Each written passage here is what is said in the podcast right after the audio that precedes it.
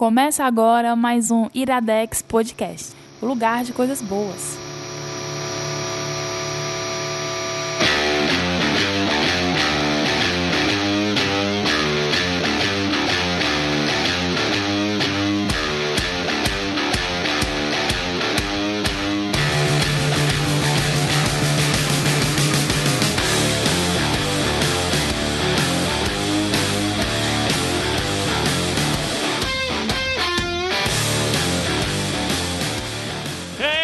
Mais um Iradex Podcast. E eu já começo, antes de qualquer coisa, dando os parabéns para os integrantes dessa mesa linda e maravilhosa do podcast mais escutado, podcast brasileiro de um cearense mais escutado na Islândia. Temos dois. e eu já, já agradeço a vocês porque acordamos sete e meia, sete horas da manhã, sei lá, por aí, para gravarmos podcast. Caio Anderson. Opa, tudo Comente bem? esse... Teve gente que não dormiu. É meio que... Então não acordou, então não, não tá de É. parabéns. Não tá de parabéns, Não tá de é. parabéns, não acordou? Eu também acho que não tem mérito não na questão. Gabriel Franklin. em homenagem ao nosso amigo Ben-Hur. Ma- Mas só pra dizer, cara. Olha, tá, é incrível, é incrível. É, cara. Your eyes are full of hate, 41. Pois diga agora a frase. Já falei. É só isso? Só isso. Quem Ah, é? pegou, pegou. Quem não pegou, vai assistir os filmes. Ah, É porque o. Gabs, o Gabs tem vergonha das pessoas. Ele tá certo, ele é um comunicador. Falando. Mas falando sério agora, parabéns aí pro nosso amigo Ben-Hur, que esses dias. Parabéns pelo nome, né? Pelo nome. Não, parabéns pro pai dele por ter dado esse nome pra ele, né? E por ele por aceitar, né? Por ele pra aceitar, como é que não aceita? É, pode Não, com mudar o 18 nome. anos o cara pode mudar o nome. É. Sim, Foi mas. mal, Gabriel. É porque eu achei que tu ia usar outra frase. Não, a outra entendeu? frase é pro outro, pô. Ah, tá. Foi mal. Não, mas, Desculpa, sério- Desculpa, Gabriel. Dá pra. Tá bom? Tu quer que eu pegue na tua mão? Pega na minha mão, cara. Pega é porra, bicho.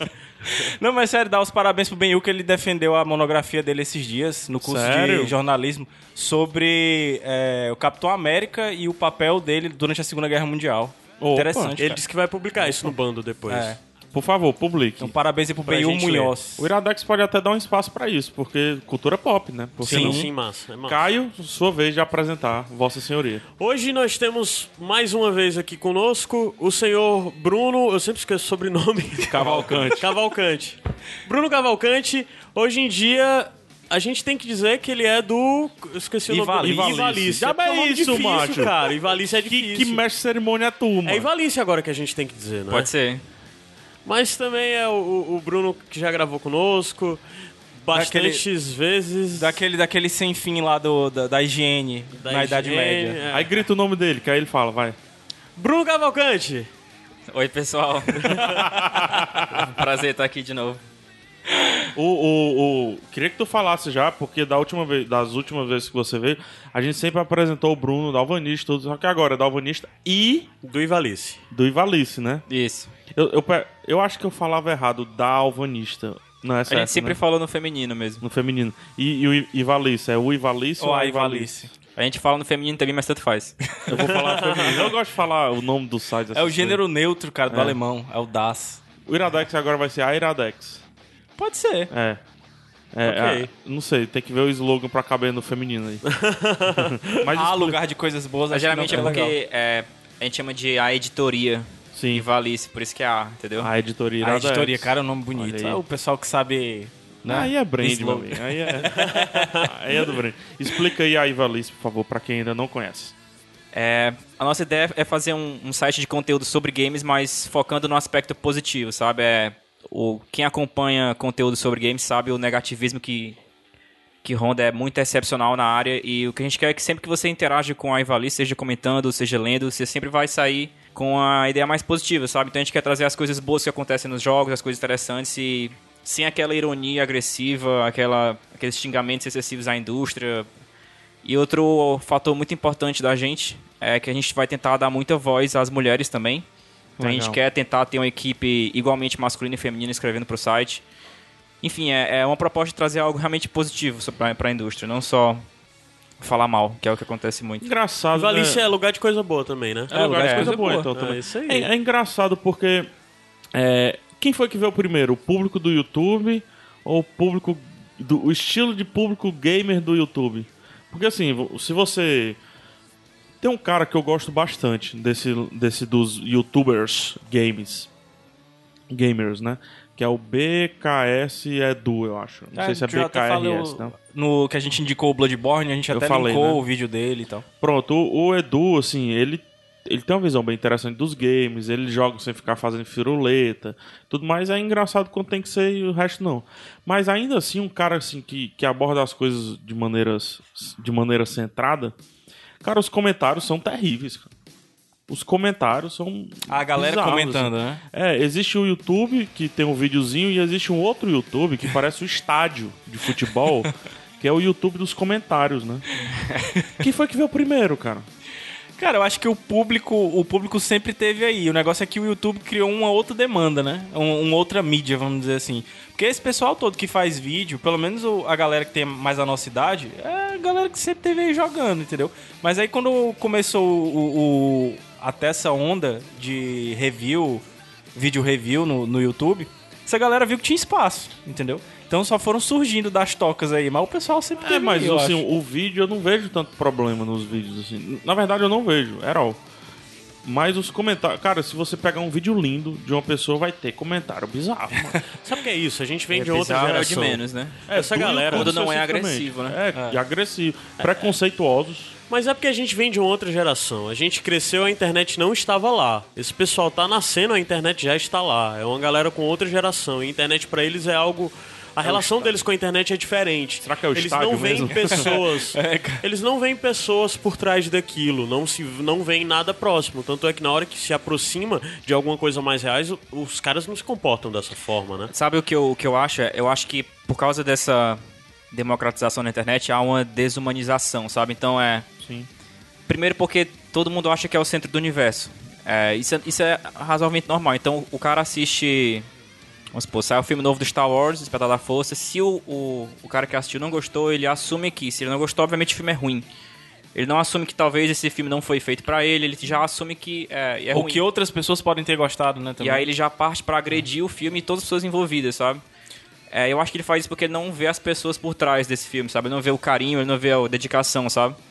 E um negócio que eu acho legal, é puxando de volta pro. E apesar de ser. Desculpa, Gabs, apesar de ser.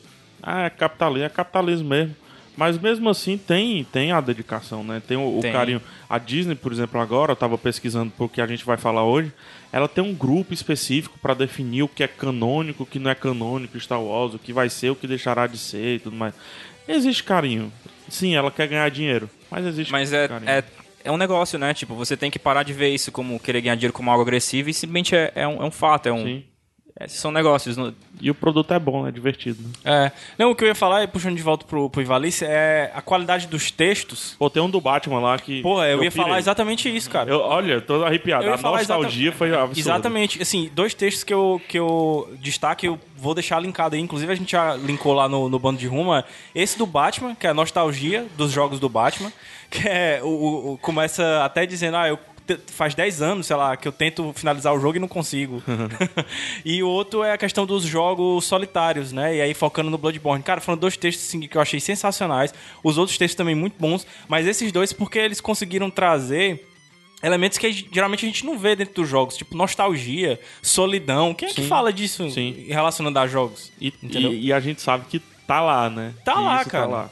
A gente tenta é, escrever de uma forma diferente, a gente quer tentar se comunicar com, com o leitor, mas de uma forma mais direta, sabe? Mais informal. Então a gente usa é, reaction GIF, meme, a gente faz comentário durante o texto, então a gente procura escrever de uma forma diferente, sabe? Quem lê Ou algum texto seja, lá vai perceber isso. Ou seja, vocês estão voltando, né? Tentando buscar a humanização da galera que dá Exatamente. opinião. É isso aí. Exatamente. É, é, vai ser engraçado, né? Olha, a internet é legal porque humaniza o ídolo e tudo mais, mas na verdade o que o Bruno falou é interessante.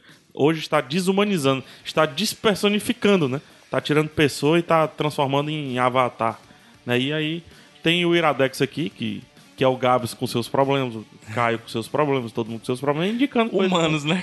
É um band ruma, né? Ou não, né? Ou a gente pode ser É, tudo computador aqui e ninguém sabe. Quem, quem garante, Quem né? garante? Hein, Kasparov? Eu, eu gosto.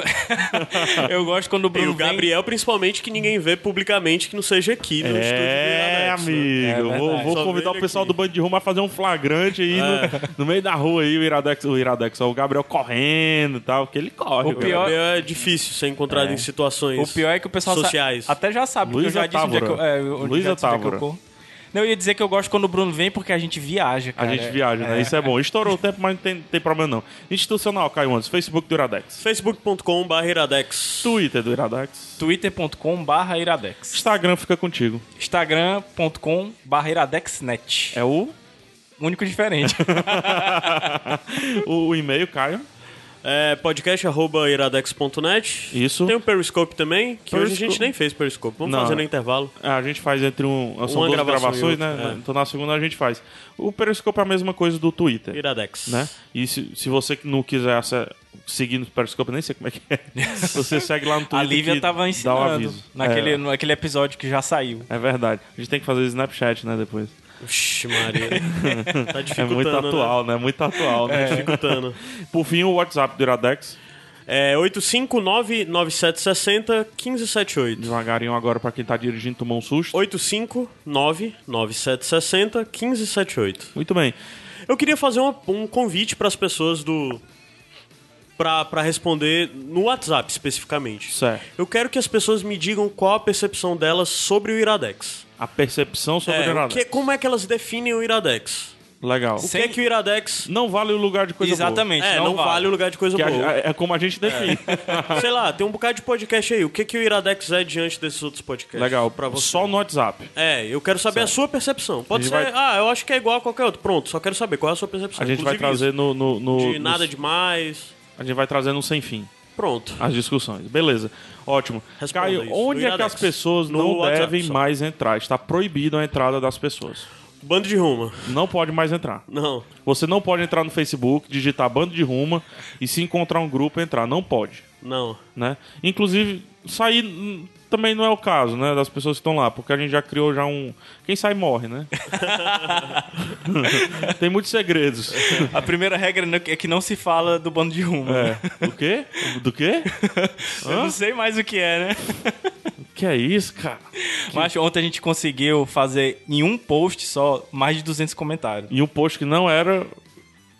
Sim, não era. De o debate, assunto que não gerou os 200 pra ser- comentários não é o do era post. simplesmente né? pra dizer qual ia Mas ser a minha nada aventura, lá, cara. todo, todos os posts são Só deturpados. off-topic, é. Mas tem, quando o cara repete o post, em outros, em outros grupos a pessoa vai lá e apaga o post, né? Porque assim, beleza, tem post repetido. A gente criou-se a chuva de memes. Então quando você repete um post, Posta um link que alguém já postou. posta um link. As pessoas já postou. respondem só com meme. Só tá? meme, meme, Só- meme, meme, nada a ver, assim. E, Ah, e tem mais comentário do que o original. Eu acho massa porque eu encontro nesses posts serventia pra aqueles bom dia que você recebe É. de grupo da tia, sabe? Da família. Eu posto tudo lá. Tem gente que vai vender pipoca lá, pô, só pra ver quem é que, que tá chegando pra olhar os memes. Ai, não entre no Band de Rumo. Fica aí até o final também, porque a gente já falou muito, mas a gente vai falar no final do final A tem Box of promoção, final tem muita coisa boa. Certo. Tá? Cai musiquinha pra gente Vamos lá, subir. Tá vamos tão subir. bom a trilha aí, mano. Esse é o Iradex Podcast.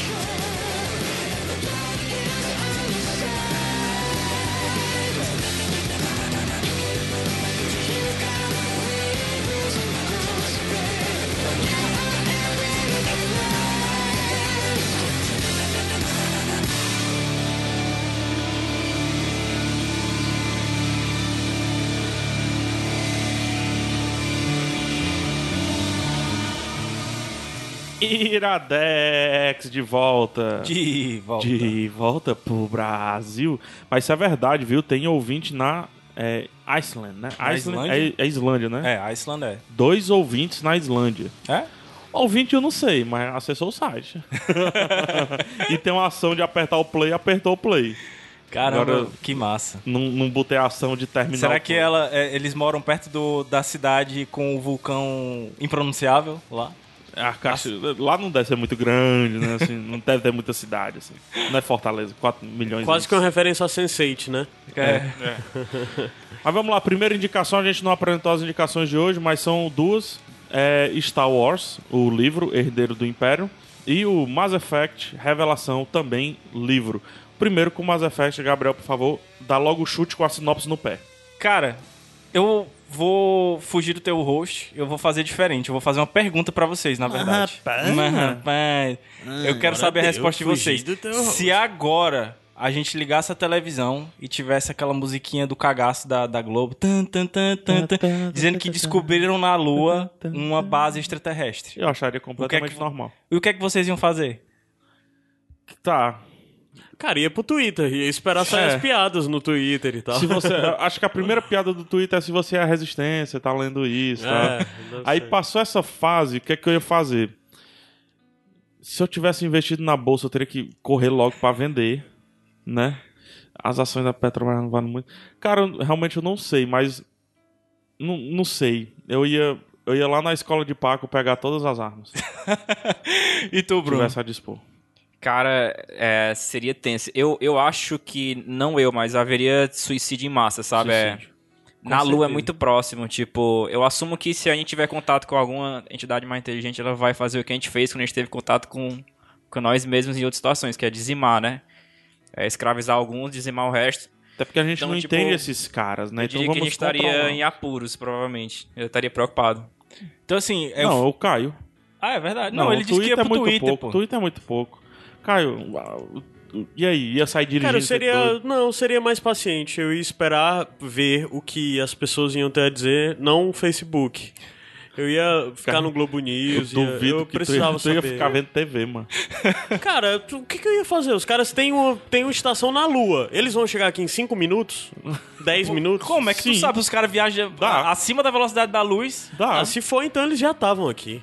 E quem foi que disse que eles não estavam já, mas... E o problema é Então essa dúvida, mano. Eu acho que eu, do, na minha Mas vida, vocês não mudaria, lua, não. então eles Eu já entraram, mano. Eu não ia ser o cara que ia fazer alguma coisa, ia criar uma coisa nova, ou ia pirar, não. Eu ia, eu Mas ia se passasse um cara na tua rua gritando assim, junte-se à resistência, junte-se à resistência. Não ia me juntar, não ia? certamente não. Sério, mano? Certamente Tu não ia gravar não. nenhum vídeo pro Snapchat? Olha, que cara tá- Certamente não. Caraca. que- Mas eu assim, ia esperar um pouco. Por que é que eu fiz essa pergunta? Porque é basicamente o início da, dessa história do, do Mass Effect. Não na Lua, mas em Marte. Numa missão a Marte, é descoberta uma estação alienígena. E através do estudo dessa estação alienígena, por engenharia reversa e tal, por um processo muito parecido com o que foi a pedra, de Rosetta, por exemplo, para decifrar os hieróglifos lá do Egito, a raça humana consegue atingir a tecnologia de FTL, né, o Faster Than Light Speed. É você viajar numa velocidade mais rápida do que a luz. Sim. E a partir dessa tecnologia, em apenas 10 anos, eles fazem o primeiro contato com raças alienígenas. Né? No primeiro momento, eles só têm contato com a tecnologia e depois eles têm um contato com a, a raça alienígena. E eles descobrem que não só existem outras raças, como a raça humana ela é, vamos dizer assim, uma das mais inexperientes ou mais novatas de um vasto império galáctico que existe. É, a gente ainda tá na fase de dizer que não tem, né? Pois é Então isso é, ainda tá é na muito fase novato. ainda né? tá na fase de aceitação e tal É.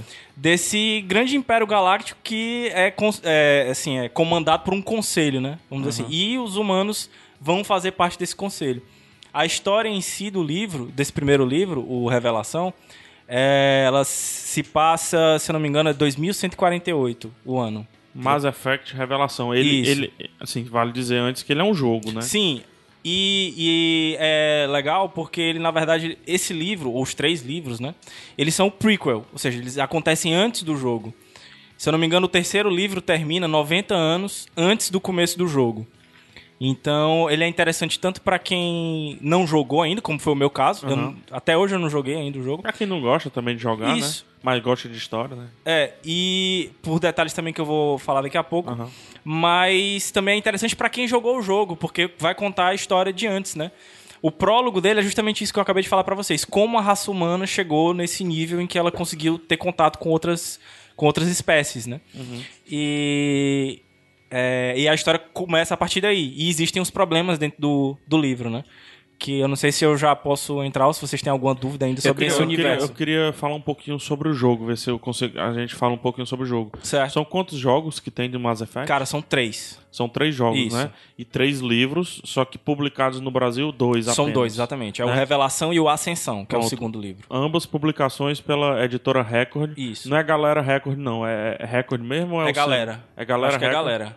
Pronto, sobre o selo Galera Record da editora Record. Isso, galera. Certo? E, assim, eu não joguei Mass Effect, mas eu assisti Mass Effect. Quando eu... Caraca, é isso, PH. Que eu fui lá no YouTube e botei pra assistir porque todo mundo me falava, cara, é uma das melhores histórias de games que tem e tudo mais. Então, pô, então eu vou, vou assistir aqui, não vou não tô com tempo de jogar e tudo mais. E assisti realmente A história é.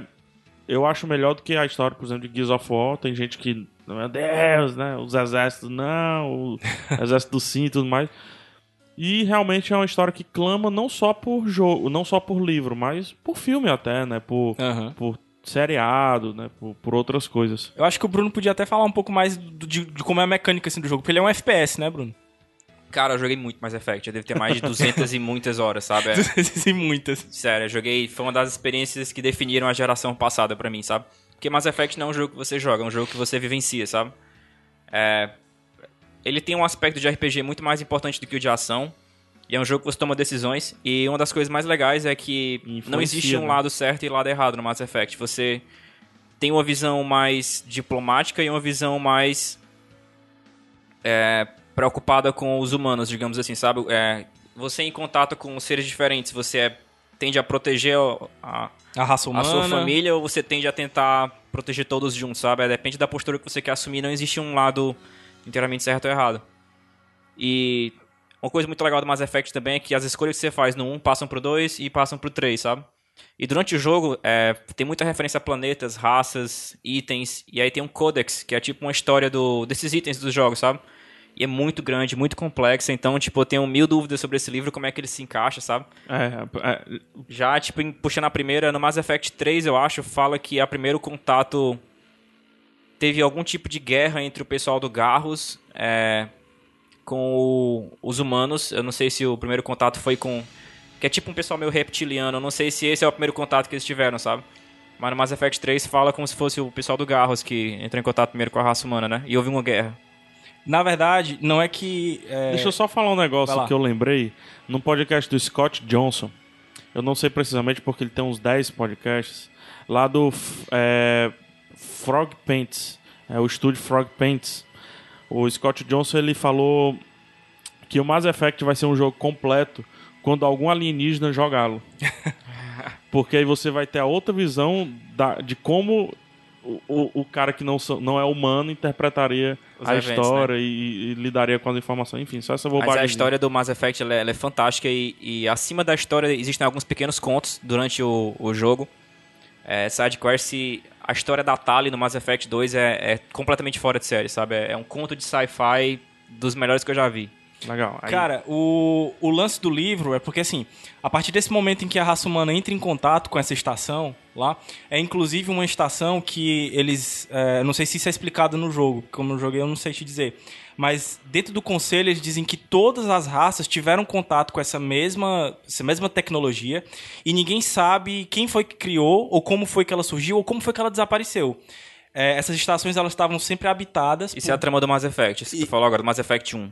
Pois é, não, mas isso aqui é, é do livro. É, quando é é, no livro mesmo. tecnologia, como foi que aconteceu com ela, é- é- isso aí é o que gira em torno de todos os três Mass Effect. Massa. Então, Massa, tá porque, é, amarradinha a história, porque né? é uma das coisas que fica mais suspensa na, na, na história. Porque existem alguns seres que habitam essas estações que eles não, é, eles não sabem muito bem de onde vêm esses seres. E tem um tabu dentro do conselho, que é não mexer com inteligência artificial. E é esse o problema do primeiro livro. É É... um pessoal esperto. Hã? Vou te dizer que é o pessoal Exatamente, é um pessoal esperto. Eles porque explicam por que que não pode mexer? eles explicam mais ou menos. Assim, eu só li os dois primeiros livros, eu não li o terceiro, então não sei se no terceiro livro ele finalmente bate o martelo dizendo o porquê.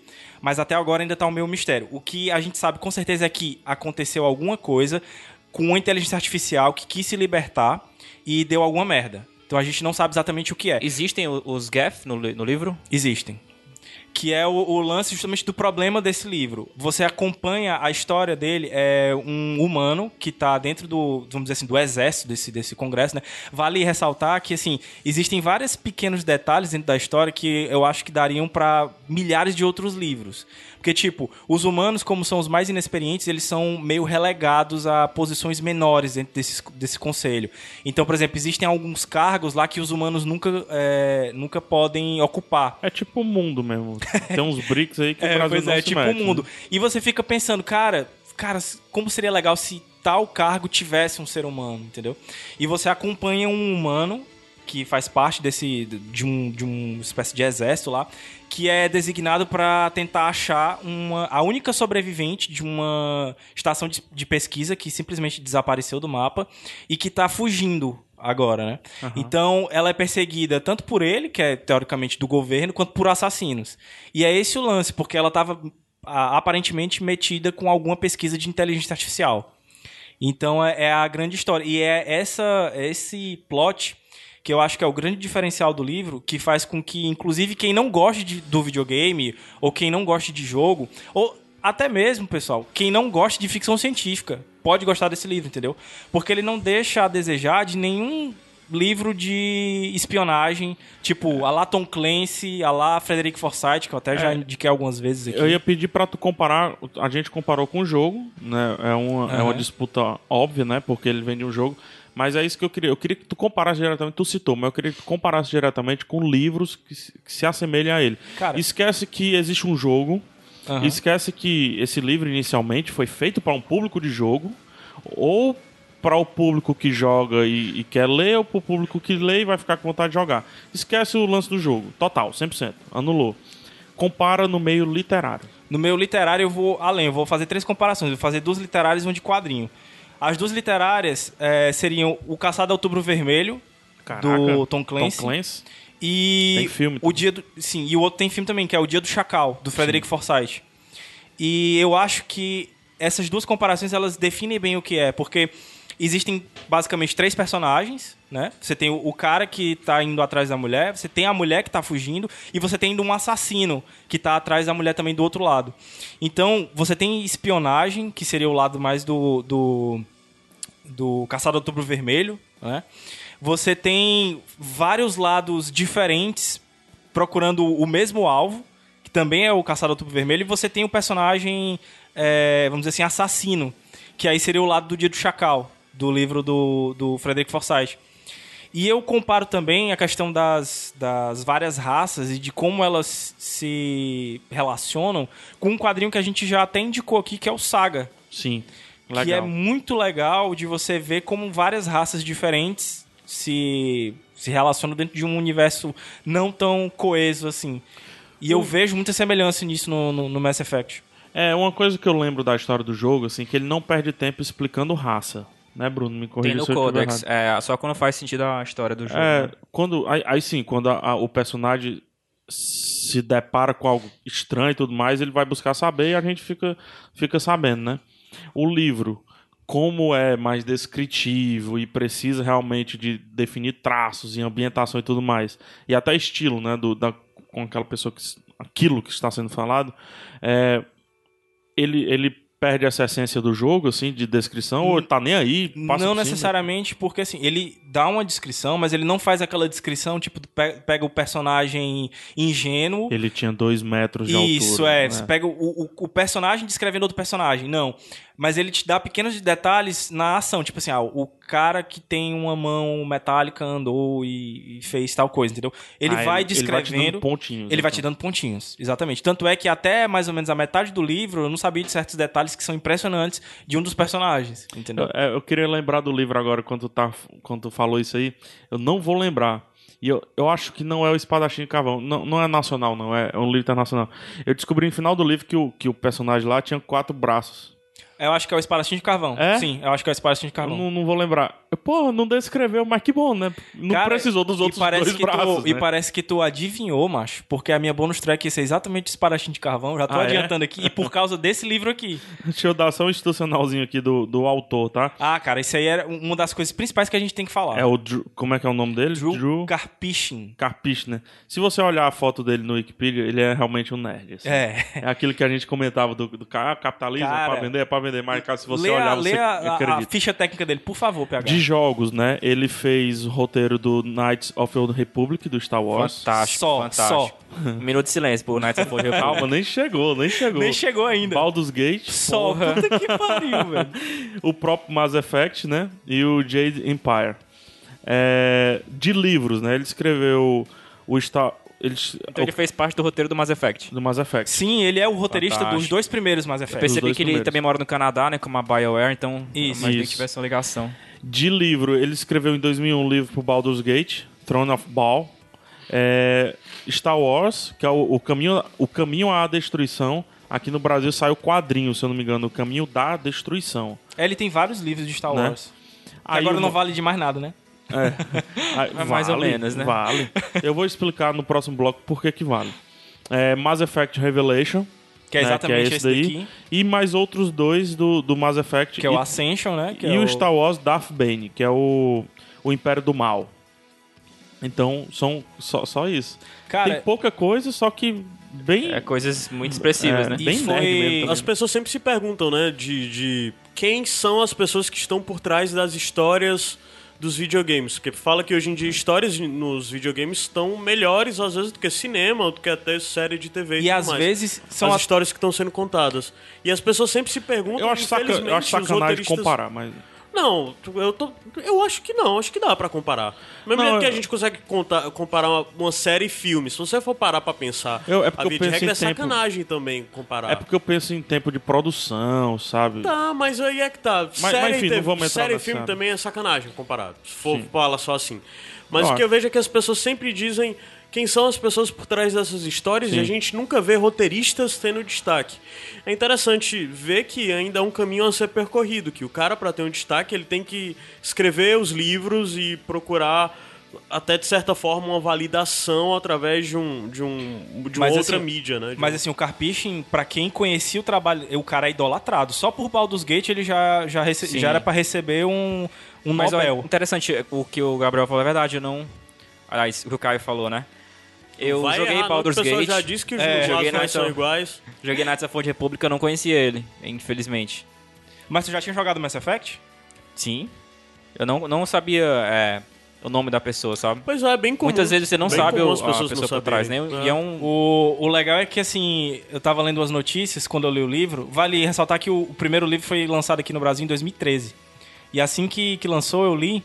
E eu fui ver uma- ler umas coisas atrás. E quando foi anunciado que ia sair esse livro, os fãs de Mass Effect quase fizeram um abaixo assinado pra ele não sair. Porque ninguém sabia quem é que ia escrever. Aham. Entendeu? Ah. Então ficou todo mundo morrendo de medo de, tipo, acontecer alguma coisa, um fracasso total, né? Porque já tinha sido anunciado que ia ser um prequel. E assim, meio que completar a história. Não é simplesmente uma adaptação pra um livro, entendeu? É um negócio que vai continuar. Ou, Porque a tipo, história contar do uma jogo coisa dá antes, muita, né? muita margem pra É, isso. dá muita margem. Gabriel, deixa eu te perguntar, é, por que, que tu não jogou Mass Effect? Cara, a primeira razão, são várias, mas a primeira razão é que, assim, o Mass Effect 1 e o 2, se eu não me engano, ele era Xbox. exclusivo do Xbox. Isso. E eu sempre tive Playstation, né? Este- Esteja E- convidado, é agora que é retrocompatível. Agora é compatível, É. né? E... Vou viajar pra tu ficar mais um fim de semana aqui em casa. Não, jogando agora é Effect. compatível com o que tá falando com o Xbox One, né? É, mas saiu o Trilogy, mas né, saiu que o Trilogy pro PS3 Ah, também. É verdade. é verdade. Eu joguei E- pelo Trilogy. Mas a segunda, a segunda, o segundo motivo, vamos dizer assim, é porque ele é meio FPS, né? Um pouco FPS, assim. É, eu também tinha esse receio, mas e assim, eu, é, não, eu não gosto de FPS Eu pra também não. console. também não gosto, só Bioshock e, e Mass Effect. Mas assim, se você está ouvindo e você não jogou Mass Effect, você está errado. Não, eu, eu tenho total consciência de que eu estou errado. É. Todos nós que não jogamos, é, é, você está errado. Não há desculpa, não há nada que você possa falar. Eu- eu- É, ele não ele tem muito vale, aspecto Bruno? de jogo, vale, vale. Vale, vale. Mas assim, é, tu tem que jogar, pegar, porque é interessante tu tomar as decisões, sabe? Sim, sim. Você É, viver o, percebi isso, o tem- jogo da, da forma que você que encara não aquelas faria. coisas, sabe? Não, pô, dentro, dentro do próprio livro você fica querendo tomar as decisões, entendeu?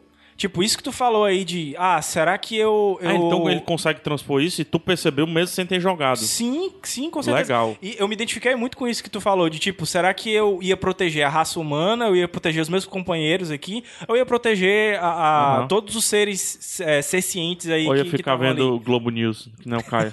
Mas o, o- é. na verdade, Mass Effect não é FPS, é um TPS, né? É Third Person Shooter. Tipo É. Uncharted, sabe? Sei. Mas é, assim, na real, o- a batalha é um aspecto muito menor do jogo, sabe? A, a política, as decisões, as amizades que você faz, a forma como você encara as Isso, relações é, isso entre já os tinha povos. me falado muito. Isso tipo, é muito mais importante do que a grupo, batalha, né? Da sabe? coesão do grupo, né? E tem a Tali, que é um personagem totalmente fora de série. Então, é, a batalha é realmente algo menor do jogo, sabe? Se tu fosse escrever, Bruno, um texto sobre Mass Effect no, es- no estilo Ivalice, tu focaria em quê? O que é que te lembra quando tu tava jogando? A Tali. Deve ser a Eu, eu faria alguma coisa sobre a história dos Quarians. Tem os Quarians no livro, Tem. é, que a Tali é um dos, dos Quarians. É, ou, assim, a, a empresa por trás do Mass Effect é a BioWare. E a BioWare, não sei se vocês sabem, é uma das empresas mais progressistas que tem, sabe? Então, no, no Mass Effect, você, você pode ser um homem, você pode ser uma mulher. Isso já é muito bom. E você pode se relacionar com homem ou mulher, sendo você mulher ou homem, sabe? E, e ela fez isso há muito tempo atrás, num- numa época que não era tão, tão Discutido. é, discutido como hoje, né? Então, tipo, é, nós devemos dar esse apoio e apoiar coisas desse tipo que a BioWare faz, sabe? E a forma como eles enxergam as outras raças é uma forma também muito progressista. Eles não. A raça humana nem sempre tá por cima. Você aprende no, no Mass Effect a, a enxergar como cada povo tem suas características e como cada. Cada característica deles tem um valor específico, sabe? Que é uma lição que se você conseguir assimilar e, e colocar isso para outros povos, outros países, outras culturas, é uma lição muito valiosa, sabe? É uma lição de alguém que ascendeu a, a um estado de Superior. sabedoria maior, sabe? Então, Legal. tipo, é pela BioWare, pelo, pelo que a empresa é, e pelo Mass Effect que eu afirmo que se você não jogou Mass Effect, não importa quem você é, você está errado, sabe? Você está tem errado. que Estamos procurar um Ist- PS3 com e certeza, jogar, estamos sabe? errados. Gabriel, é, Aí eu, que- eu só queria fazer a mesma pergunta.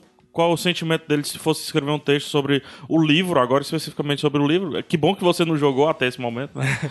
Qual é o sentimento? Cara, na verdade, eu já tenho até escrito esse texto, É, né? mas eu posso compartilhar com vocês aqui agora. O que eu acho mais impressionante, além de tudo isso que eu falei, da questão da, da, do- da vibe de espionagem em anos 80 que o livro consegue trazer, é o lance de ciência mesmo, sabe? Tem muitas coisas que você percebe da, da história do, do Karpichin que ele pegou de, de estudos que estão sendo feitos hoje, entendeu? Tipo, tem uma, uma ideia de colonização, da, acho que é um- uma raça e tal, que se coloniza com nanorobôs. Uhum. E é uma coisa que está sendo estudada hoje, entendeu? E ele levanta uma questão muito interessante que eu posso até linkar para vocês aí um texto que tem um, um professor sueco, ele ensina na, na Inglaterra, mas ele é sueco, que ele diz o seguinte, olha, eu prefiro que a gente encontre, se a gente for encontrar alguma coisa, a gente encontre uma civilização no mesmo nível que a gente, ou então superior. Porque se a gente encontrar abaixo, ou então só vestígio, é pena. problema. É, É problema porque é, por vários outros argumentos lá, mas ele resumindo, ele diz que basicamente se a gente encontrar vestígios, quanto mais próximos os vestígios eles estiverem tipo da nossa tecnologia aqui, é sinal de que alguma coisa deu errado pra eles, entendeu? Ah, e que a gente tá sim. muito próximo de dar errado também. Nem que seja outra civilização passando lá e arrasando tudo, né? Exatamente. Legal. Então é legal, vou postar esse texto aí pra vocês darem uma olhada. Vai, Caio.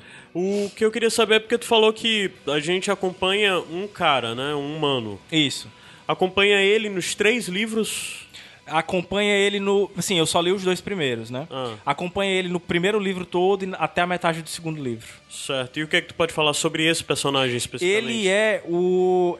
Assim, é, você tem a visão dessa novidade, né? Por ele, mas é, é através dele que eu tive essa percepção de que seria muito interessante ver o ser humano atuando em outras funções. Ele é meio que um cara sem grandes ambições, sabe? Ele foi ascendendo dentro desse exército, meio exército galáctico e tal. Ele é um cara muito honrado, mas ao mesmo tempo ele se questiona muito até que ponto a raça humana é, assim, a- até onde vai o papel da raça humana dentro desse universo, entendeu? E é interessante isso que E o Bruno... até onde vai? Hã? Não pode falar? Não pode falar. Ah, Mas é curioso agora. é interessante a presidenta do conselho também, Aham. que ele tem diálogos bem tem, tem, legais. tem um que Battlestar Galactica? Não, né? Muito, É? muito, muito. Da parte boa do Battlestar Galactica, mas tem muito. Porra! não tem parte ruim, macho. Cara, assim... Não, é- não é- vamos discutir isso, Não, não. não, é arriscado falar de que tudo é bom no Battlestar. Eu também acho que é, tudo é bom, entendeu? Mas Ah, não. tem o pessoal xiita Tá. que não gosta de certas coisas. Tá, a gente, a gente leva pra Cara, outra mas- mesa. mas- tem quem, muito. Quem será o xiita? Hã? Quem não gosta de certas coisas ou quem gosta de tudo? Bem levantado. o, o do YouTube. é, não, ma- mas, Aí é só enfim, o completando. Não, assim, só completando e trazendo o que o Bruno falou, é, esse lance de cada raça ter o seu papel dentro do universo é interessante porque ele vai aprendendo isso aos poucos, entendeu? Ele vai tendo contato e às vezes até com os inimigos mesmo. Tipo, ele vai aprendendo a, a ver valor nas, nas outras raças e nos outros, nas outras formas de pensamento. Bem legal isso. Isso é uma das coisas mais legais do Mass Effect, é a forma como as raças pensam com relação aos mesmos problemas, sabe? E Caraca, no seria- o Mass Effect 1 você tem um problema que afeta é, um, um grupo da, da galáxia e esse problema vai se escalando até todo mundo ser afetado no Mass Effect 3. E a forma como eles pensam é, é muito diferente, porque a forma como você pensa em relação ao problema, ela é afetada por, por exemplo, o teu tempo de vida, as suas condições, seu vínculo com as outras pessoas, ou com os outros seres. E como isso muda para as espécies, então eles têm uma visão muito diferente, sabe? É, porque tem, tem espécies que vivem muito mais tempo. enquanto- Imagina as raças discutindo gênero. Então eles têm, Para a tipo... gente, na visão é, deles, gente, para. Uma visão diferente, Cara, sabe? tem uma, isso, uma das galera. melhores cenas, isso não é spoiler, vocês vão encontrar logo no começo, mas é uma cena num prostíbulo, cara. É muito boa e foi a parte que eu lembrei, por exemplo, Intergaláctico. intergaláctico. É. E, e foi a parte que eu lembrei, por exemplo, do Saga, que o Saga tem um planeta prostíbulo, pô. Porra. E você vê lá todas as raças e você vê todas as raças procurando pelo mesmo, vamos dizer assim, o mesmo propósito, né? E você vê como todos eles estão unidos pelo mesmo desejo ali, ainda que carnal. né? Carnal. Gabriel, deixa eu perguntar. Eu tô vendo aqui que o vilão é o Saren. Esse É. cara tá no Mass Effect. É o vilão do Mass Effect 1 também. É. Vilão entre aspas, porque não existe também esse papel no, Aham. no, no Mass Effect, sabe? Um antagonista. Então, tipo, se passa pouco tempo antes do, É. do Mass Effect 1. O, até onde eu acho, eu acho que o terceiro livro te entrega, tipo, 50 ou 60 anos antes do primeiro. O Saren já era um Spectre no, no livro? Já. Ele é o Então. Spectre. Deixa eu. última- É uma, o, pronto, já que a gente falou de Spectre, Spectre seria uma, uma categoria que eu gostaria de ver um humano. Última pergunta. Pergunta. É óbvia, boba, mas é porque convém mesmo. É, o, o, o codinome do livro é Revelação. Isso. A revelação tem, tem uma revelação. Sim. Vale a pena mesmo? ou, ou é só pra abalar esse Essa esse revelação título? tem dois sentidos. Prim- o primeiro sentido é esse de. Aham, da- do, do humano. do- não, do ser humano ter encontrado outras raças, Sim, entendeu? sim. Que é o começo do livro. E tem a do, do final desse primeiro livro, que é realmente. Vale a pena? Vale a pena. Pra subtítulo mesmo. Pra subtítulo. Legal. Vale a pena. Então é isso. Mass Effect é Drew Carpichin. Car... Carpichin. é, Carviche, né? Carpete. É, Galera Record, é um selo do- da editora Record, nos mandou esse livro, eu acho, Gabriel, em 2013, Foi, se eu não me 2013. engano. Finalzinho Eu 2013. acabei nunca entrando no livro porque eu tava nos livros do Assassin's Creed. Mas isso eu vou falar no, no último bloco desse podcast. tá? Que eu quero fazer um disclaimer sobre você que tem preconceito com livro de games. Tá? Mas é isso. Caio, musiquinha, por favor. Bora. Se tiver alguma coisa pra Já completar... adianto, tá tocando Muse direto nesse programa, o disco novo, Até porque, Drones, né? porque eu vou falar no bonus track. Olha aí. Beleza? Então é isso. Esse é o que, Caio Andes? Iradex Podcast. Muse. And your is all yellow.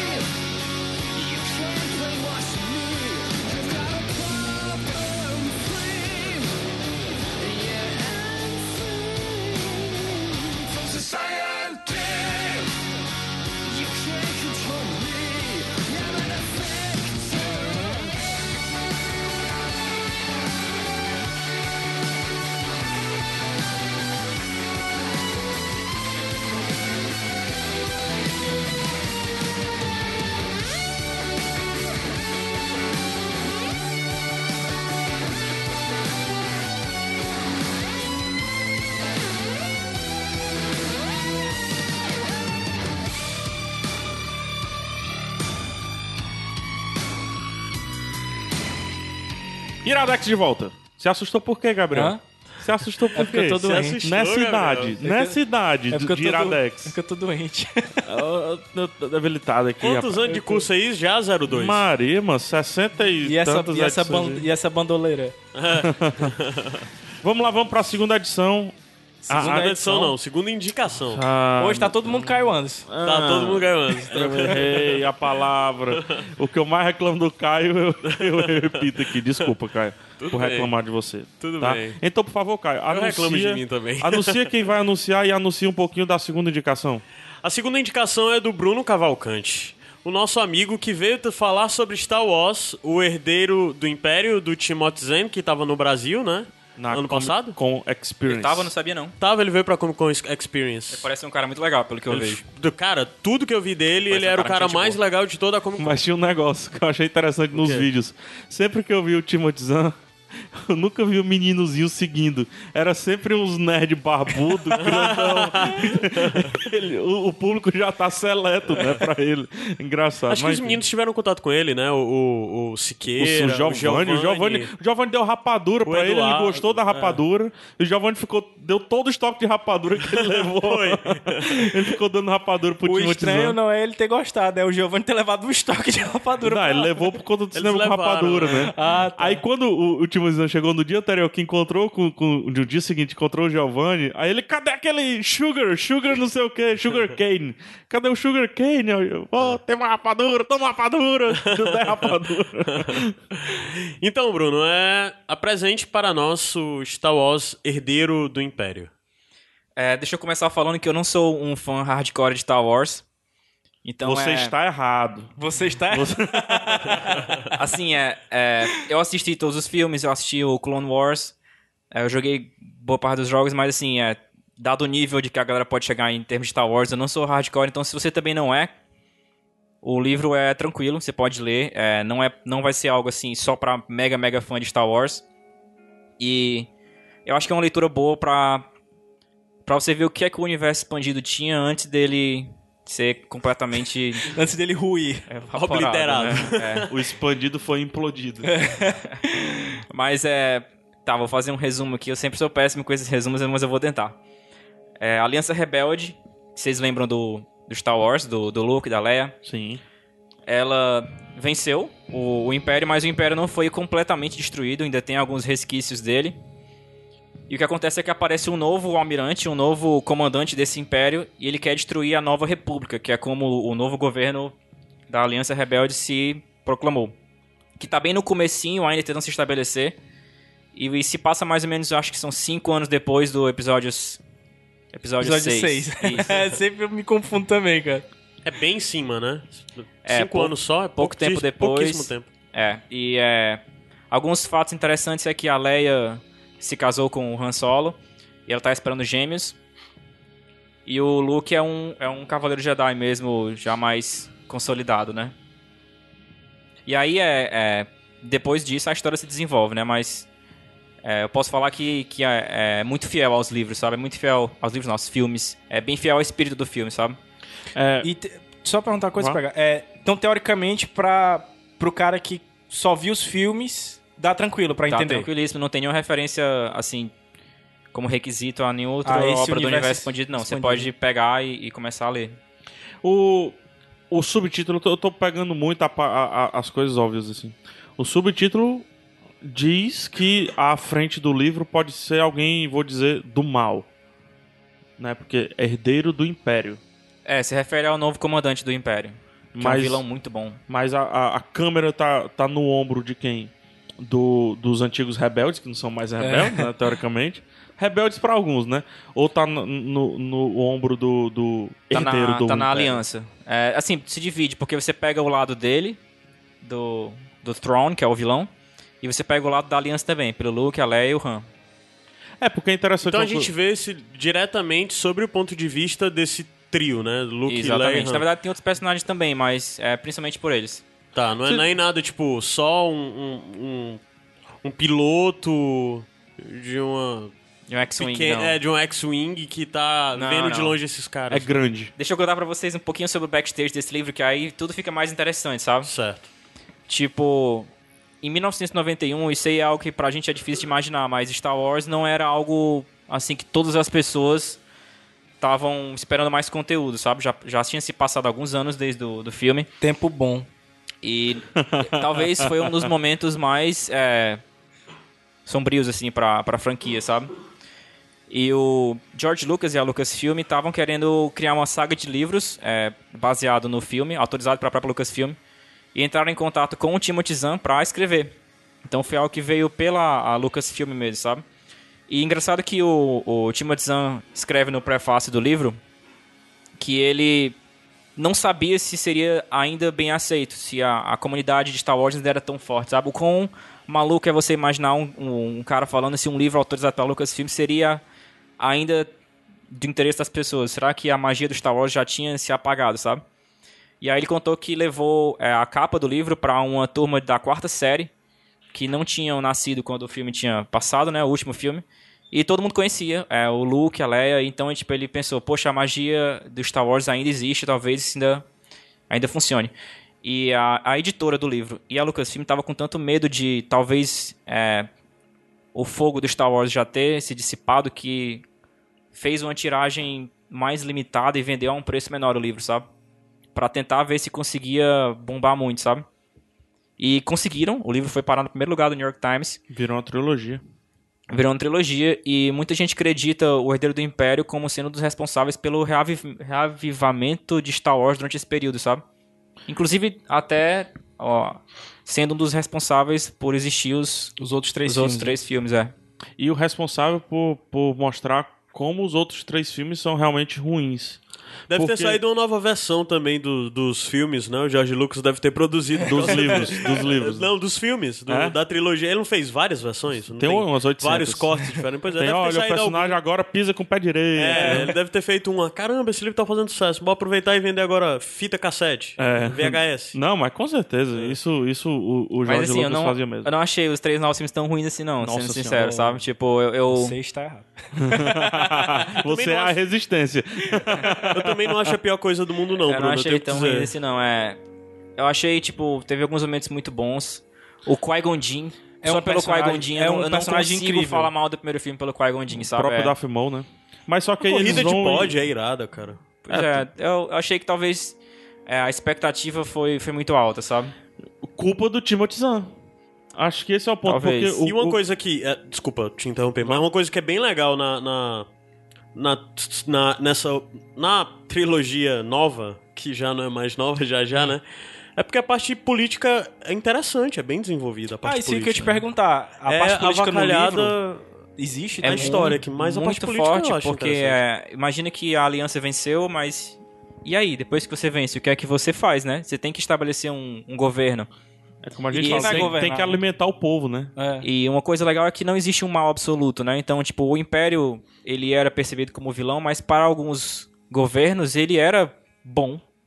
Por qualquer motivo que fosse, Aqueles sabe? Então, comerci- os comerciantes lá, né? As, Então, é é, Chamava as... a aliança, ela, não teve a aceitação total. Todo mundo se juntou correndo para a aliança. Muita gente ainda tá com o Império, outras pessoas têm restrições, não veem a aliança como algo que vai se firmar, que é a Nova República, né?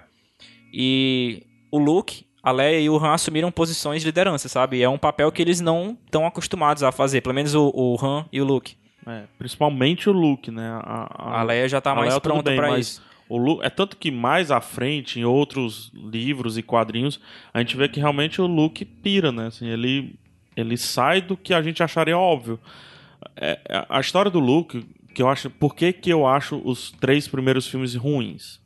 É, a- ruins não, não é a palavra certa. É comparar, é se você comparar com os outros, né? Abaixo da, da qualidade dos Eu outros. acho que o primeiro erro foi o prequel. Primeiro erro. É, Star Wars, ele, esse livro, a prova, essa trilogia, a prova que a câmera nunca está no ombro do antagonista, do vilão. Nunca está. Você se apaixona pelo Darth Vader, assim, você entende a causa do Darth Vader, porque você tá no ombro do Luke, do Han e da Leia, e você tá entendendo o ódio ou as desilusões que aquele vilão tá trazendo pra eles. A câmera não é posta, não é colocada no ombro do Darth Vader em nenhum momento. Ou seja, você não personifica o vilão, digamos assim. É sempre na, na, na visão do Obi-Wan, a visão do Luke, a visão do sei o quê. Tanto que quando você, quando o Darth Vader diz pro Luke, eu sou seu pai, ele tá dizendo pra você que ele é o seu pai. É, um- é uma surpresa pra você que tá assistindo aquilo ali. Não é só pro Luke, talvez seja menos pro Luke, se você pensar bem, porque você tá atrás do Luke. Você tá vendo aquilo ali de trás do Luke. E aí o Timothy Zahn entendeu isso e fez a mesma coisa nessa trilogia, começando pelo Herdeiro do Império. O subtítulo é Herdeiro do Império. Mas mesmo assim, a câmera, as tomadas não vão pro ombro do vilão. Que por sinal é um vilão muito bom. Muito bom. Eu tô- o da- das duas trilogias, né, dessa e do, do, do Império do Herdeiro do Império são muito boas. Aí quando você vai pra nova trilogia, você coloca do futuro vilão. Você acompanha o futuro vilão. Acompanha de uma maneira diferente. E descaracteriza um pouco Star Wars. O que seria bom, a meu ver, quando, quando anunciaram, foi ruim, porque deu uma descaracterizada em Star Wars. Nunca tinha pensado nisso. Entendeu? Eu reclamo por conta disso. Cara, é. Eu nunca tinha visto ninguém apontar isso também. Pois é, Mi- midi-chlorians. Cara, bobagem. Pois é, eu Isso é acho- coisa de fã chato e É. querendo encontrar coisa ruim, entendeu? Midi-chlorians, pode rir. Mas eu, eu vou dizer que eu me divirto até com Jar Jar Binks. pra fazer valer o meu ponto. Ah, mas. Os, o, compara Jar Jar Binks e os Ilks. Tem mais galhofa que os Ilks, macho? Não tem, enfim. É coisa de vilão, é coisa de, de, de fandom chato que, que não, foi, não foi correspondido. Não foi correspondido porque o Timothy Zahn jogou a nossa expectativa, desculpa a expressão, pra puta que pariu. Lá pra cima. Lá pra cima. E quando dá um, dá um prequel, a gente vai pensar assim, opa, então esse vilão aí, esse tal de Darth Vader tem algo muito além. E não é, é um cara que tem uma virada, tem um plot twist fantástico, é só isso. Esse é o problema do- dos três primeiros filmes.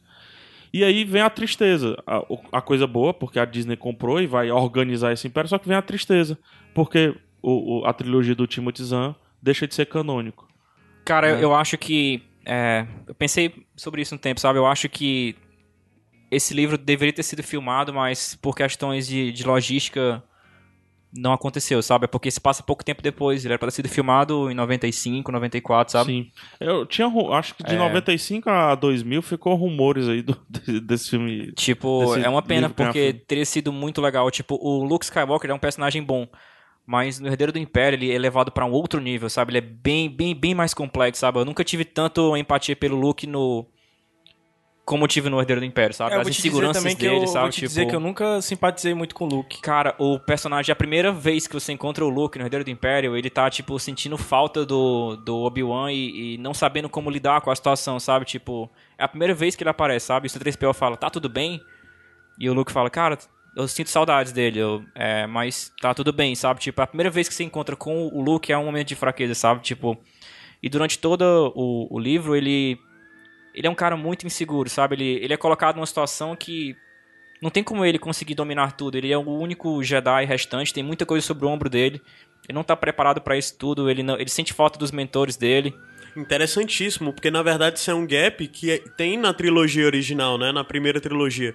Que é muito rápido todo o processo do Luke. É. Da noite pro dia ele vira Cavaleiro Jedi e depois ele é o único Cavaleiro Jedi. O cara, que Cara, tem que recriar tudo. Pra E mim, o- esse é o ponto Timothy mais alto. acertou em cheio. E o mais legal é, tipo, É quando você encontra um personagem forte, assim, é, é uma mulher, que é a Mara Jade, né? Aham. Ela é um personagem feminina forte, complexa, sabe? É, é o que você esperaria que o, talvez o Luke fosse numa visão mais simplista do filme, sabe? No universo expandido de Star Wars, inclusive, canônico e não, não canônico agora, né? Os personagens mais fortes, assim, que, te, porra, tem alguma coisa diferente, são, é, é, são femininos, são mulheres. Isso é legal, né? É, e também é interessante ver o Han. É, como ele se porta na situação, ele, é um cara que era um contrabandista. Então, como é Sim. que ele vai se portar sendo um político, sabe? Tem as discussões dele ter que ser educado, ele não consegue, né? Às vezes. É, né? tipo, eu acho que o, o Timothy Zahn acertou em, em cheio mesmo. Ele conseguiu, na minha opinião, tornar os personagens mais complexos e mais humanos do que foi na, na trilogia original, sabe? É. Só pra gente explicar pra quem não conhece Star Wars e tal, Porra. que tá escutando. não, existe. Não, mas cara, tá certo, tá Não, certo. só pra explicar o que é, que é o canônico e o não canônico que a gente tá falando Tá. tanto aqui. É, depois que saíram os três, a, a trilogia antiga, né, que a gente chama, eu vou te chamar Star Wars primeira etapa. Certo. Agora vai ser assim, Star Wars Que primeira etapa, segunda etapa e a, começou a terceira etapa. Que nem o Conjunto Ceará, exatamente. o bairro aqui do Exército aí, que toda cidade deve ter. É, o Star Wars na primeira etapa, ele ele deixou um, um, um blank, deixou um, um vazio muito grande, porque não, não, não, não vou nunca conseguir explicar por um golpe do destino. O fandom de Star Wars ele é muito, muito ávido, né? Ele ele é quase como quase como torcedores de futebol que tem que consumir a notícia do seu time toda semana, né? E daí a, a história que o Bruno explicou é perfeita. Criaram-se várias coisas entre a etapa 1 e a etapa 2.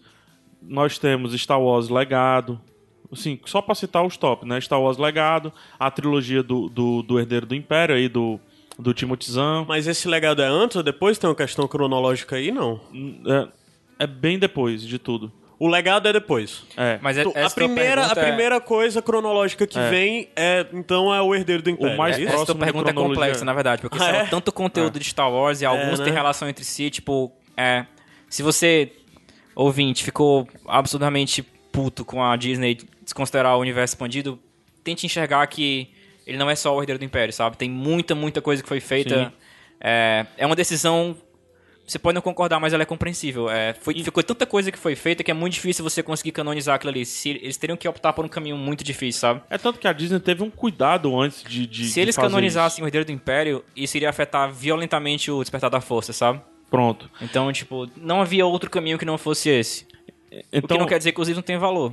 Então, assim, foi criado muita coisa. É, action figure, quadrinho, é, filmes fan-made, né? Filmes É. por, por fãs, livros, jogos.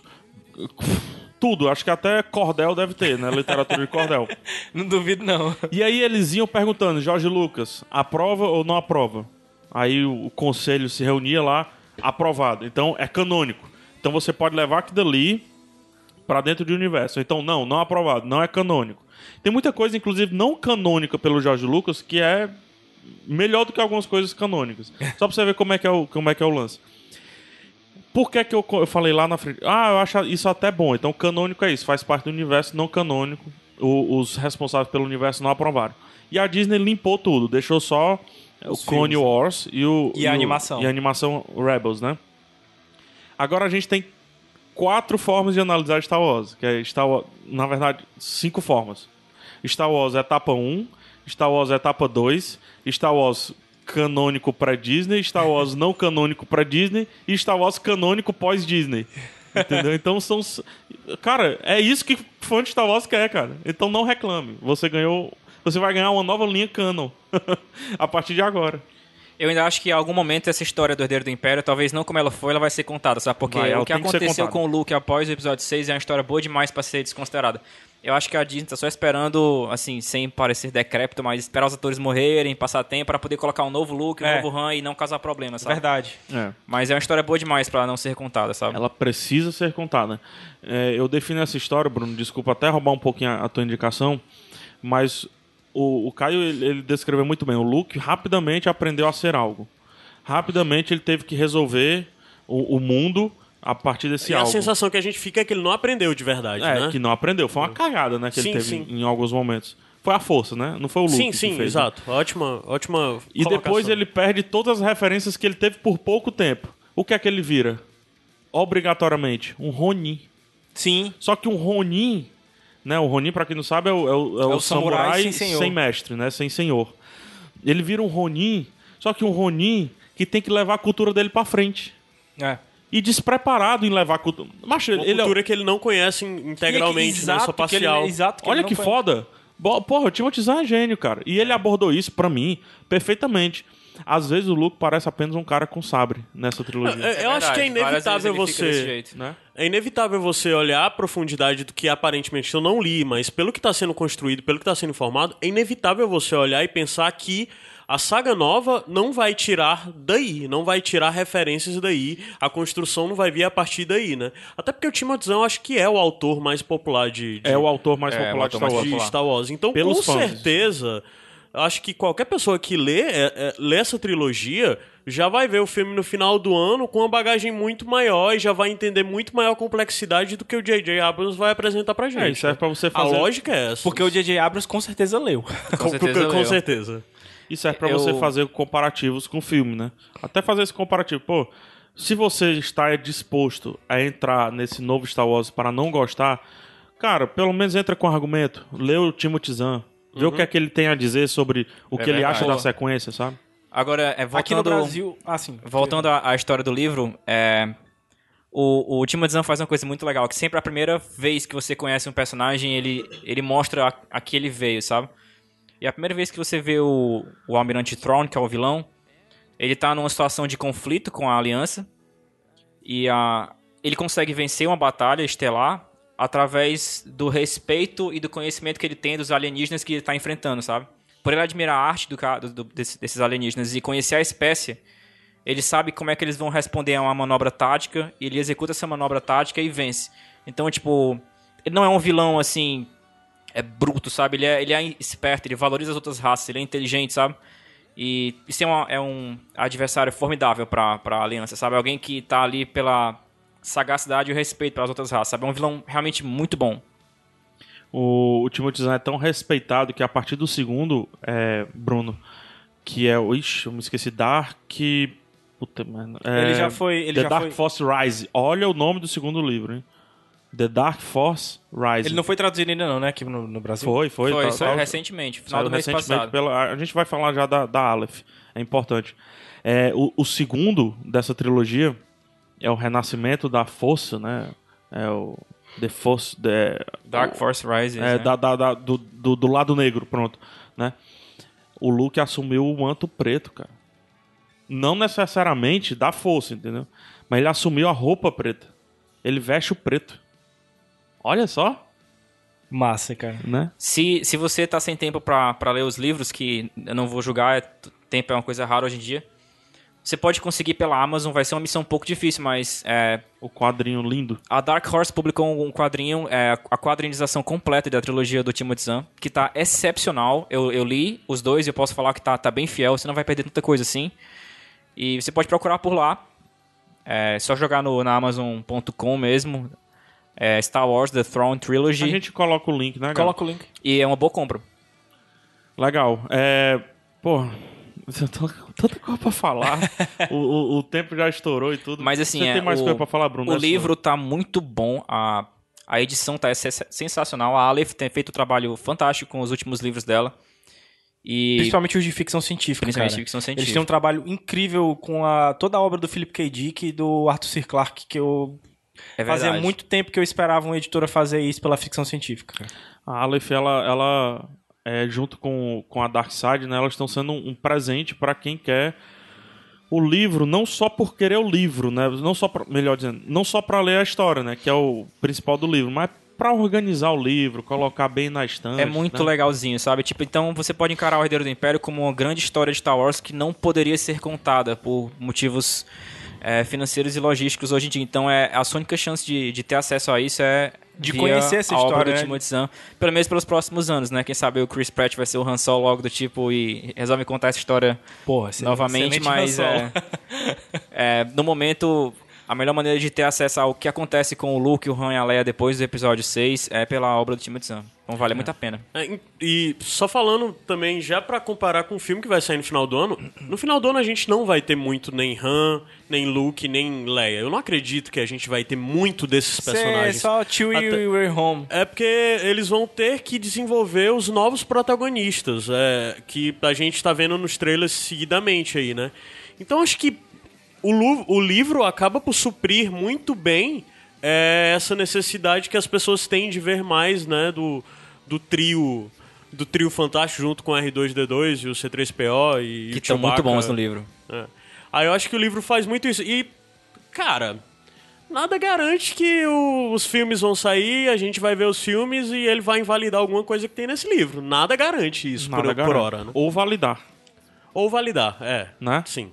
O fato da gente ter pouco Luke, Han e tudo mais, pode Eu acho, tornar esse livro é, uma história paralela. É uma grande especulação, mas eu acho que, pelo perfil do J.J. Abrams, o que ele fez com Star Trek, provavelmente ele vai fazer algumas homenagens a esse livro durante o filme, sabe? Ah, O Luke vai contar uma coisa do passado que vai Sei. remeter a isso, tipo... Eu... E aí o cara precisa ter... Já foi dito, tipo, sabe? acho que foi confirmado que vai ter um spin-off do Han Solo. do Vocês Han viram Solo. Vai, isso? vai. Confirmou agora.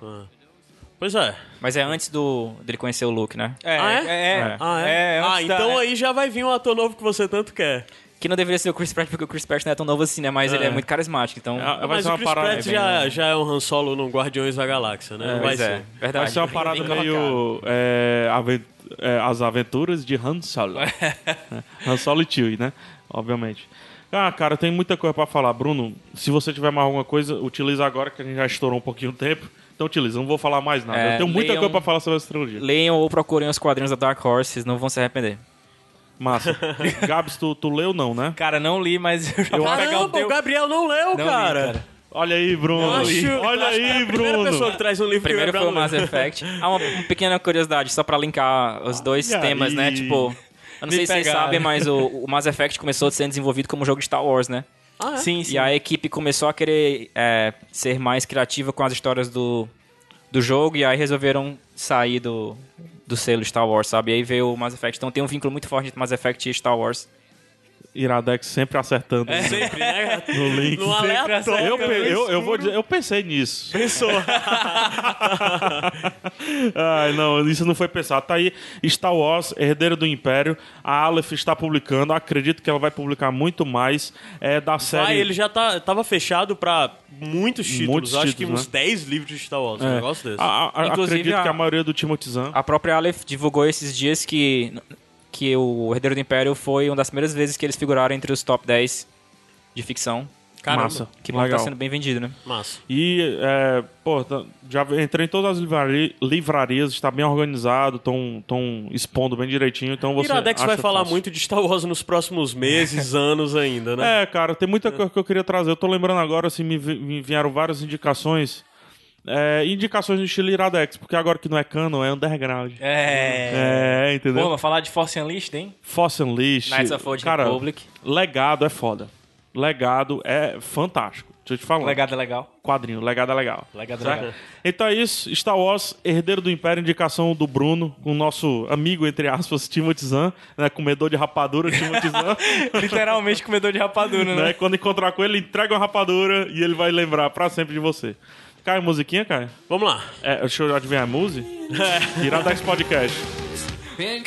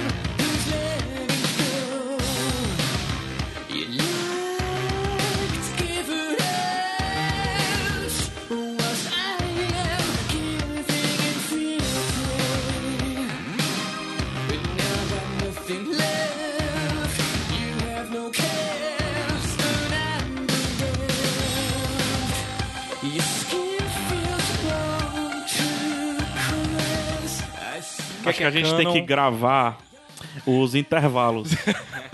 porque eles estão sendo bons, tão bons quanto o, o programa, né? Ou, ou não ter mais intervalos. Será que é uma solução? Ah, mas a gente pode nem Vai no banheiro. cansar muito. É, não, mas enfim. E eu que adoro pra levantar pra ir no banheiro nos Quer que tá de volta, Caio?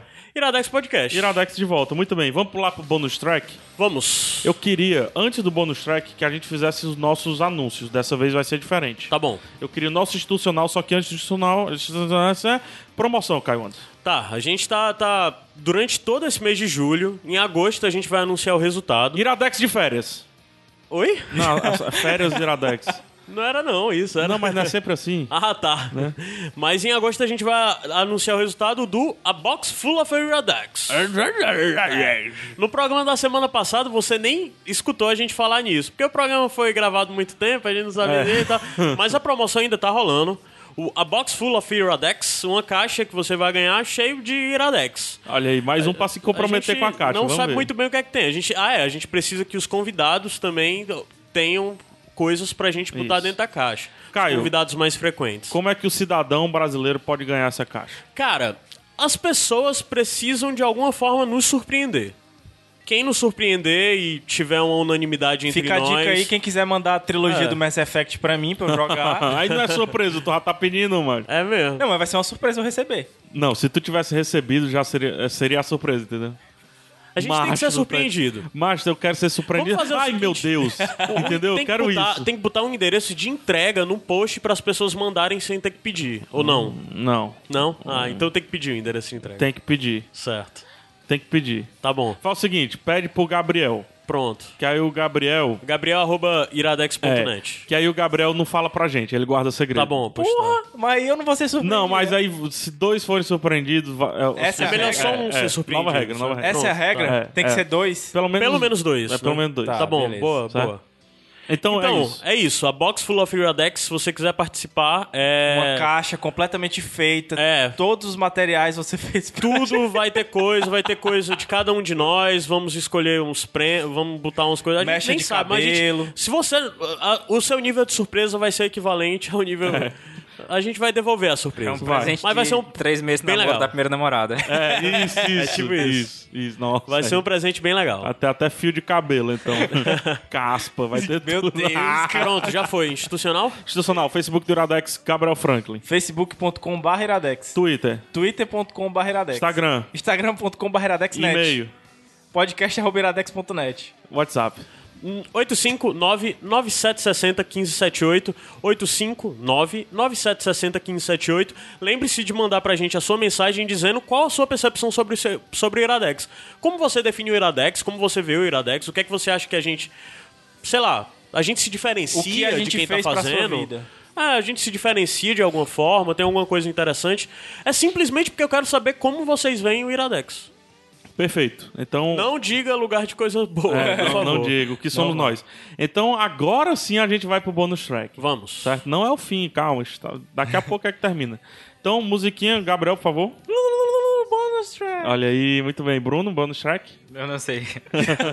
Difícil. Não tem. Não, não, Ah, música não. fosse é difícil. Não, não vou fazer isso com você, cara. Convidado não precisa. Então, eu acabei de ler esses dias é Batman na Morte da Família, dos Novos 52. É, é uma das melhores é, histórias do Batman que eu vi nos últimos 10, 15 anos, sabe? Sério? Sério, sério pegar. É realmente muito bom. E é, é sobre o Coringa.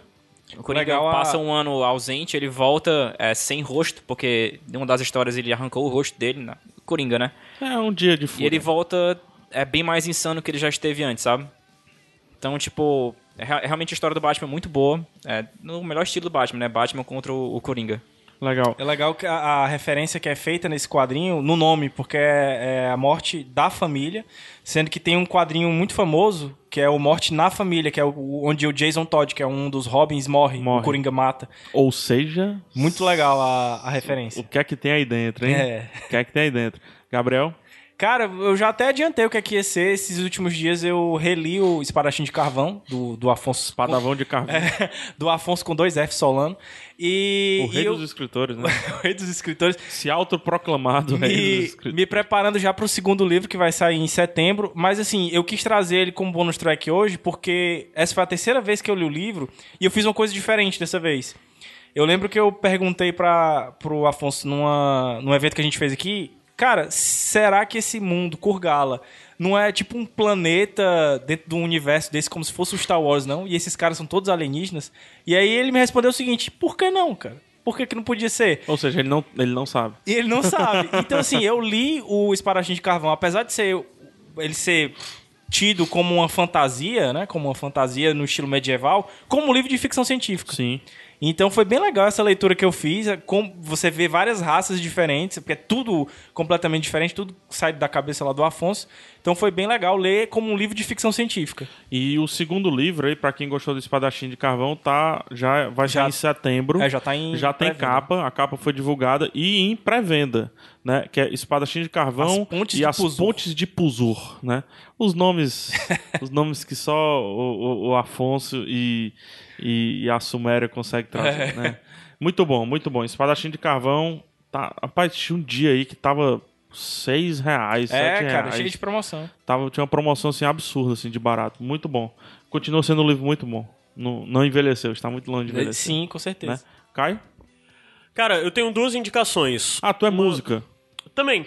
Então indica a da música no final, pra gente já terminar com ela. Tá bom. É, mas a primeira indicação é se você mora aqui em Fortaleza, se você não mora, fica a dica para quando você vir aqui, vir aqui em Fortaleza visitar, que é o, o Cine Teatro São Luís, que Opa. reabriu. E cara, Que programação. tá sensacional. É para quem não conhece, o São Luís é o cinema mais tradicional da Toda cidade, grande é o cidade único tem um, que tem um resistiu. problema desse. É, é o único que resistiu ao tempo e tudo mais, e passou muitos anos fechados, aí vem iniciativas que tentam reabrir, nunca dá certo. Mas agora o governo do estado, ou foi a prefeitura, não lembro. Provavelmente os dois, investiram uma grana boa, reformaram o cinema, adaptaram para também passar a ter espetáculos de teatro lá, né, musical Mas eles e tudo mais. escavaram o local e descobriram Que tinha um estrutura pra tinha isso, estrutura né? pra fazer um, um teatro É. gigante assim, então. Na, na, na, no- No na planta forro, original, é, na né? planta. Cara, então tá reaberto e eu acho. Eu fui lá esses dias e tava pensando, caramba, cara, as pessoas têm que vir pra cá. Porque, primeiro, que é lindo. É, é, é surreal. É surreal. Cara, é um de patrimônio bonito. histórico. É um mamute de, de- É. de, de gigante e, e- E sim, a, a sala é imensa, mais de mil lugares. E, cara, tudo com sessão especial, sessões únicas, todo. De quinta a domingo tem sessão. E é sempre, tipo, num horário passa um filme, no outro horário passa outro. E os filmes não se repetem, são coisas bem únicas. São de fato sessões especiais. Aí vem desde clássico até filme que ainda nem entrou em cartaz, em, em circuito aqui no Brasil, né? Mas sempre com uma pegada um pouco mais é, independente, alternativa e tudo mais. Não é grande filme de circuito. Mas só que Cara, é seis reais a inteira. Seis reais a Independente de dia e horário, três reais meia. E eles estão fazendo maratona, como eles fizeram maratona de Mad Max, que era o primeiro... Passava primeiro o, o Mad Max Fury Road, depois passava o Mad Max 1 e o Mad Max 2. Passava esses três. Você pagava 12 reais inteira e seis reais meia pra ver os três Mad Max, mano. No Cine São Luís. E- Isso é fantástico. e quando- No centro, tá lindo, tá policiado, tá seguro, pode ir. Eu já fui duas vezes. E quando você sai, ainda sai naquele frescor, naquele vento, o aracati, né, que chama. Ixi, aquele ventinho ali da Praça- Aquele vento da Praça, da Praça do do Ferreira, Ferreira. em Cara, frente à lindo. Torre da Hora. Sim. É respirar a história. E se você for um pouco capitalista, como, como eu, por exemplo, você ainda tem um McDonald's do lado. É, gente, é, eu acho que é. É realmente é cara. imperdido, é, é É, patrimônio. é- Você vem pro Ceará, por favor. Vá lá. Por favor. Nem que seja só pra tirar foto. Ele é, muito- ah, não, não é só pomposo, né? É lindo, é- cara. E chegue, chegue bem antes, antes de apagarem as luzes. Pra você ver Pra você vitrais, ver o né? teto, É, o teto. ver o teto. Cara, eu fui duas vezes, na primeira vez eu cheguei já tava mais escuro, né? Aí na segunda vez tava tudo claro, bicho, eu fiquei impressionado como aquilo é lindo, cara. Eu lembro, eu lembro até Acho hoje da surreal. primeira vez que eu entrei no Cine São Luís pra assistir Rei Leão. Eu assisti Jurassic Park. Primeira vez. E, é da- e eu assisti três vezes Eu seguidas. assisti a primeira vez, eu sou do interior, É, que era né? da A primeira época vez que que eu vi ficar é, direto, né? foi, foi filme dos Trapalhões. É. Nem e o último qual. filme que eu vi foi o Spider-Man 1. O último filme, filme de circuito mesmo, eu, eu lembro. Mas a, a- a próxima lindo, indicação tá tu, tu deixa pra depois, eu vou fazer uma outra rodada Tudo bem, tudo só bem. contigo, que a gente já termina, tá? É, eu quero indicar os livros de Assassin's Creed. Mas eu quero indicar mais que isso. Eu quero indicar que as pessoas deixem de ter preconceito, que eu já vi. A galera da literatura com preconceito dos livros de games. É, eu já li, só, só para citar, eu já li os livros do World of Warcraft. São muito bons. Aquele universo, cara, ele precisa de livro. Ele não pode ficar recluso só ao jogo. Só as quests, só as missões. Ele precisa de livro, ele precisa de filme, Os ele precisa de, de- de seriado de TV. Ele precisa de música, ele precisa de quadrinho, ele precisa. Assim como Assassin's Creed, que não precisa tanto, mas pra mim tem, são os melhores livros é, da série Assassin's Creed. Eu não li o Mass Effect pra comparar.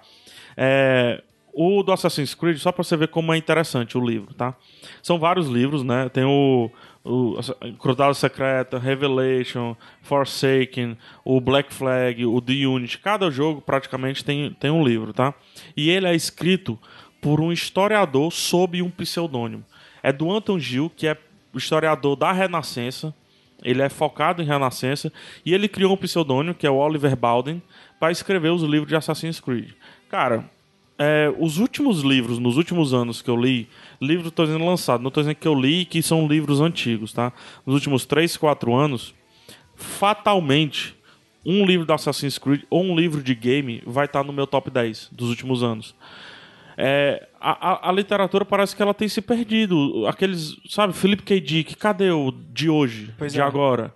Tirando Bernard Cornwell, cadê? Sabe, que nasce na literatura mesmo. E a, a gente fica assim, é lógico que eu não vou comparar um Assassin's Creed com, com um Lovecraft. Não vou comparar. Com o próprio Bernard Cornwell, não vou. Mas hoje, no que vem aparecendo de autor, de, de literatura mesmo, não vejo por que existe o preconceito que algumas pessoas têm com livro de baseados em, em games. N- Não, não me entra na cabeça. Então fica o meu convite, o Bruno já, o, o Gabriel já fez ao Mass Effect. Fica o meu convite para você entrar nos livros de Assassin's Creed. Você não precisa nem ter videogame para isso, porque alguns livros são transcritos, é a história transcrita do jogo. É, é só a diferença, né? Por exemplo, da, da minha indicação, que é um prequel, é um negócio que você não vai encontrar nos jogos. Na Isso. verdade, é um complemento aos jogos. e o né? Assassin's Creed é para quem não jogou. É, exatamente. Entendeu? Então, por favor, né, preconceito um pouquinho de lado e vamos lá, vamos, vamos, vamos cair de cabeça nessa nova literatura, nesse novo mundo. Digamos assim. Vambora. Show? Só voltando bem rápido, do São Luís, eu, acon- eu aconselho muito você acompanhar eles pelo Facebook. Os caras estão postando programação e tudo mais. Qual é o, Eu o cara procura como o Facebook dele? Vai estar linkado aí no Eu post. linko. Tá. Tá linkado no post. Mas o cara É que- Cine Teatro São Luís. Pronto. É. Cine Teatro São Luís é, é organizado pelo, pelo amigo Salomão Santana. Ele é o curador. É, então, parabéns, Salomão. É, Parabéns e- mesmo, viu? e- Até Kung Fury passou esse mês. É hoje, pô. Vai passar hoje.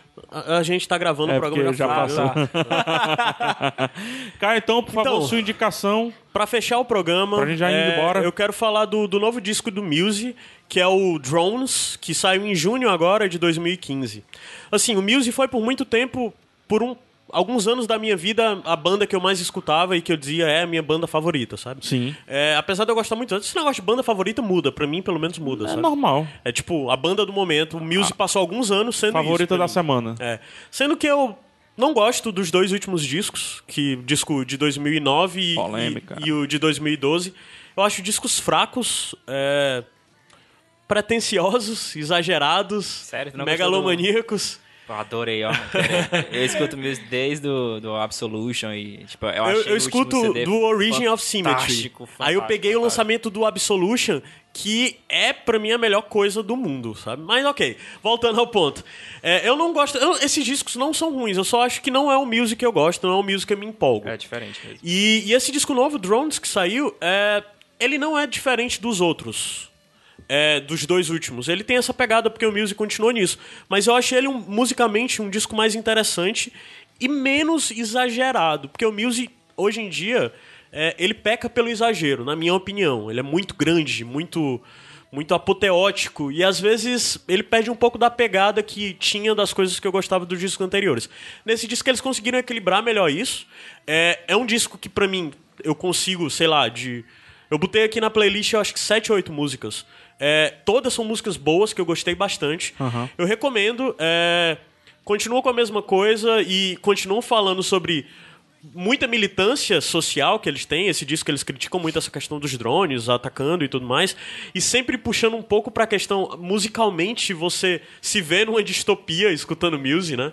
É, e eu recomendo esse disco dele, eu acho que eles é o deram uma, uma salvada. É o Drones. Drones. Pra mim, melhor do que os dois últimos, o The, Resi- The Resistance e o Second Law. Vamos fechar com ele. Perfeito. Então vamos fechar com Muse, Drones, a corridinha voado muito rápido, Mass Effect Revelação, Star Wars Herdeiro do Império, é, cinema do, do, do Cine São Luís, lá na Praça do Ferreira, aqui em Fortaleza. Turistas estejam convidados. Sim. Espadachim de carvão. Espadavão de Carvim. É, Bruno, Fátima, a morte da família. a morte da família. Eu indiquei os Assassin's Creed e o Caio finalmente indicou Muse. A gente termina com ele. Disco Drones. Eu fui, PH, 2015. eu fui PH Santos. Caio Anderson. Gaps. Bruno Cavalcante. Tchau, até a próxima semana. Um beijo Até. no coração de vocês.